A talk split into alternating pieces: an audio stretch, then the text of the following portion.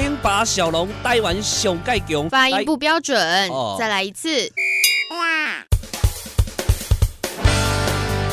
零八小龙台湾上盖强，来自高雄，精彩故事传说来甲大家讲，欢迎大家到店来捧场。零八小龙。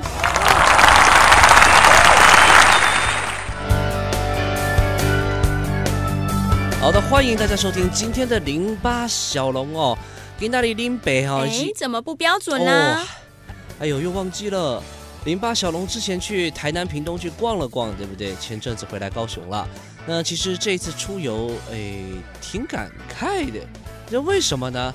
啊，因为交通费上省了，真的是不少，明明就是一件很高兴的事情，对不对？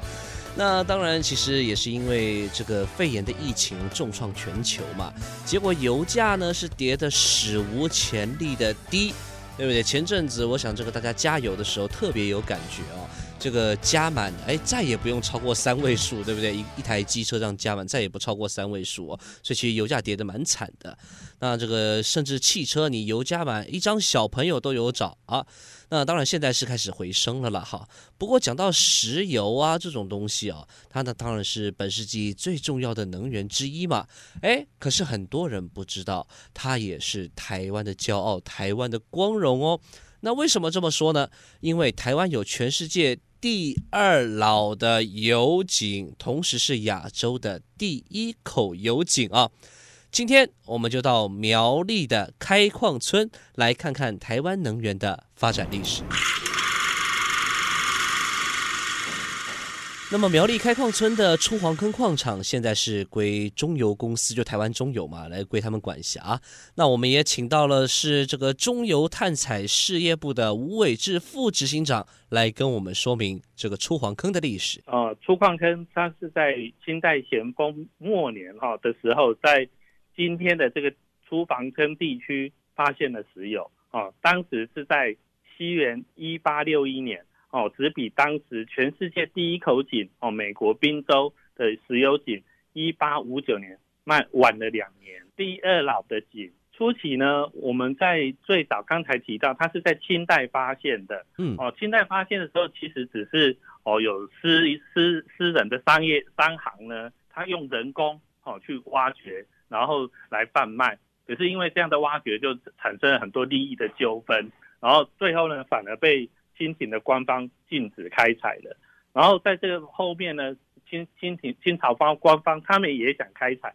哦，然后他们在光绪年间呢，就请了两个美国技师。哦，他希望用机械化来做开采，可是哦一年后他们就放弃了。哦，啊后来呢，到了刘铭传当台湾巡抚的时候，他设置了煤油局。哦，可是呃。产量不高，入入不敷出以后，没有最后还是被裁撤了。所以清朝当时啊、呃、一直想做它开采，可是因为技术不够好，所以反而没有办法把它做出完整的一个开开发。到了呃日治时代，他就从各石油会社就开始啊、呃、投入了很多的呃机械开采设备，而且也在那个时候，他建立了这个地轨缆车。跟空中缆车系统，战后呢，我们的前身中油公司就接收了这个出黄坑。当然，这里是上一个朝代、上一个世代就被发现的一个能源地哦。那至于为何被发现，哎，这过程就有意思了。副执行长也跟我们说了一段过去的故事，小龙也特别为大家准备好喽。出航坑这个地区呢，最早要发现的时候，是一个叫秋狗的人，他是犯案。逃到我们的这边翻地，当时叫做猫里溪哈，就是现在的后龙溪哦。他在河面呢，他们发现了有浮油，可以作为燃料跟炼制的药品，他就开始人力挖掘。有了这这样的一个那个状况以后，大家都会觉得说，那如果是这样，我们也可以有经济的来源啊。然后秋果就把一个这个采矿权呢，用一百多块就租给一个无姓商人。哎，哥，啊无安尼啦，你即马官方人拢伫咧找你吼，你原来较无方便，你怎归去啦？招来做我啦？安尼你也毋免逐日都伫咧拍拍走啦，安尼好无？好啦好啦，正互你经营啦，你是毋通甲我讲出来哦。啊，你放心啦，我若有趁，我若袂失你的。啊，先莫讲这啦，今仔日学的食的吼，你先找人帮我收收的啦。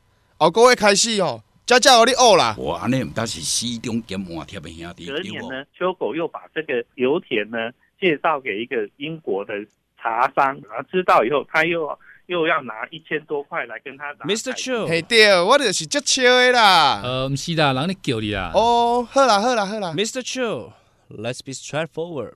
I will pay ten times, and my role right goes to me。伊讲啥？伊讲吼，伊要出十倍介绍，你还有互伊学啦。好好好，你这个阿东啊，我真介意哦。最后呢，导致了这个无姓商人跟外商争夺这个采矿权，最后这个秋狗当然被捕了哦。然后清廷呢，他就出来就把把它停产了。不过有也因为这个争端，我们开始了一段我们美丽的石油开采的历史。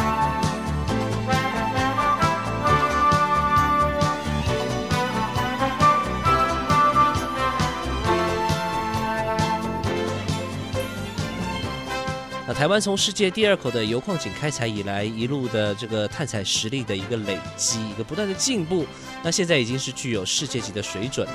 而台湾现在的探采事业已经遍及全世界喽。哦，我目前哦大概会有六个国家、八个矿区哈，这六个国家在美国，好像中南美的厄瓜多，哦，非洲的查德跟尼日，还有澳大利亚、印尼，哦，这等六个国家，在国内路上呢。那目前我们还是有我们哦，从那呃当时留下所谓像铁证山、青草湖、井水、出航坑、关铁哦，这些都是我们还在生产的矿区。然后总共目前大概还有每年大概是在一点六七亿的立方公尺，然后临接有大概在诶四千公顷左右。国内的能源，我们目前呢有跟哦国际公司像法国公司的。